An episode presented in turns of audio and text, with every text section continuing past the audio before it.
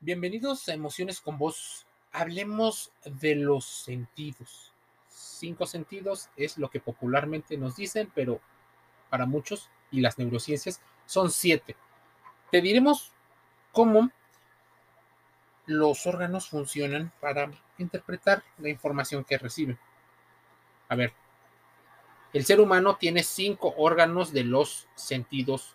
La piel, que normalmente permite el tacto, los ojos que proporcionan la vista, los oídos que además de captar sonidos controlan parte del equilibrio, la nariz que mediante ella se perciben los olores y la lengua con la que se distinguen los sabores del sentido del gusto. Pero, si popularmente ya sabíamos esto, ¿por qué dicen las neurociencias que son siete? Mientras escuchas esto, posiblemente tu cuerpo pueda estar en una posición determinada.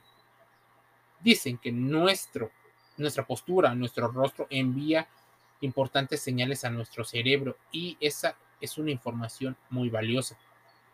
La neurocientífica española Nazaret Castellanos, investigadora del laboratorio que da cátedra extraordinaria en la Universidad Complutense de Madrid, menciona que pudiera haber siete, es más, lo afirma, nuestro cerebro interactúa con el resto del cuerpo en muchas más formas de las que pensabas. Y es que no tenemos solo cinco sentidos, según la autora, sino que tenemos siete. Y los cinco sentidos más conocidos, el gusto, el olfato, etc. El cerebro eh, empieza a recibir esta información. 20 años investigando el cerebro y le parecía, por ejemplo, a Nazaret extraño que la conducta humana solo se apoyase en un órgano que era el que está en la cabeza.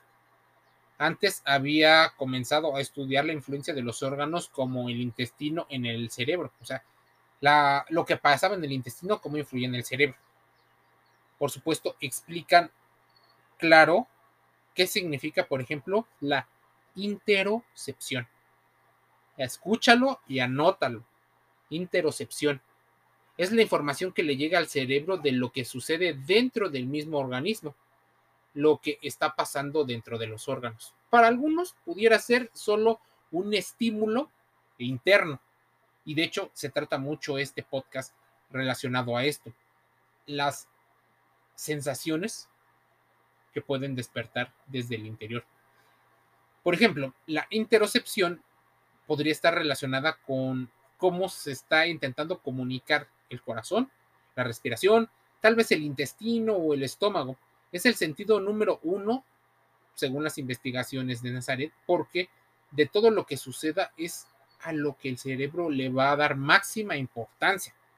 Es prioritario para el cerebro jerarquizar la información y no solo es inconsciente, también puede llegar a ser consciente. Por ejemplo, sucede un disparo o alguna acción, puedes estar sintiendo tus latidos.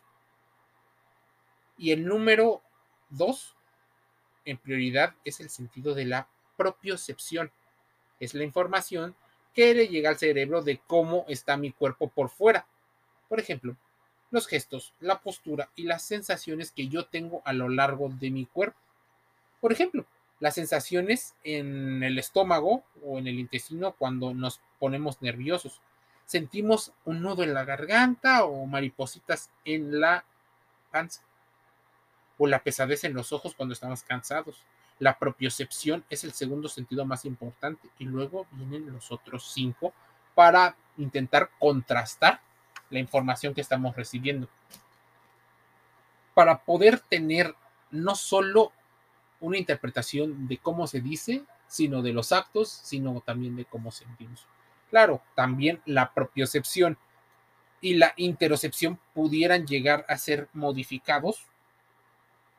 Es más, incluso hasta hablan que hay más de siete, por ejemplo, el sentido vesticular. Pero bueno, ya se conocía que el cerebro tiende a saber cómo está el mismo cuerpo, es como una autoevaluación, pero antes se pensaba que era una información pasiva y por eso solo tomaban a los cinco sentidos como una información activa y de alta importancia porque viene del exterior, no solo de cómo te sientes. Así que lo biológico y lo social están muy involucrados en la forma en la que procesamos la información.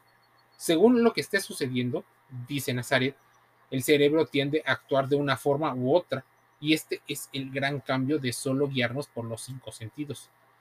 ¿Y en qué parte del cerebro percibimos nuestra postura o nuestros gestos? Por ejemplo, esto se descubrió en 1952 y lo que se pensaba es que aquellas zonas que son más grandes en nuestro cuerpo tienen más neuronas en el cerebro. Por lo tanto, lo que se pensaba es que a la espalda era muy grande y el cerebro le dedicaba muchas más neuronas que, por ejemplo, en competencia contra el de Dominique. Pero se descubrió que no, que el cerebro da más importancia a unas partes del cuerpo que a otras y a lo que el cerebro da más importancia de todo el cuerpo es a la mano, a la curvatura del cuerpo y a la cara. Tal vez porque están relacionadas de manera rápida con pues, los órganos más vitales. Sentir el calor o la temperatura, poder hacer cálculos de profundidad, de distancia e incluso tener esta sensación de acercamiento o de lejanía, el equilibrio. ¿Cómo influyen entonces los gestos de la cara en el cerebro? Pues muchísimo. La amígdala es como una almendra del tamaño. Es una zona que cuando llega a esta situación estresante se activa y suele crecer más. Por supuesto, la química puede llegar a modificar muchas eh, partes de nuestro cerebro, causándonos algunos beneficios o desventajas. Responder a esto y a cuántos órganos eh, llegamos a tener es importante, porque los órganos sí son siete, pero la evaluación interior pueden estar basados en otros, te digo, el intestino, el corazón, el hígado, la postura podría también mandarte muchos más mensajes. Es importante ir comprendiendo cómo esta información puede llegar a modificar nuestra percepción. Interocepción, propiocepción, más de los cinco sentidos. Imagínate, no caigamos en sesgos cognitivos porque podría el cerebro estar enviando una señal y los órganos no recibirla. O al contrario, estar recibiendo maripositas y empezar a creer que es porque te sientes un poco ansioso con esa persona que puede ser buena, cuando en verdad tal vez es mala. Lo estás percibiendo de una forma diferente. Así que las emociones siguen siendo ese gran campo de estudio y nuestro cerebro y nuestros órganos, eso que todavía no terminamos de descubrir para la vida diaria. Emociones con vos te lleva a la reflexión.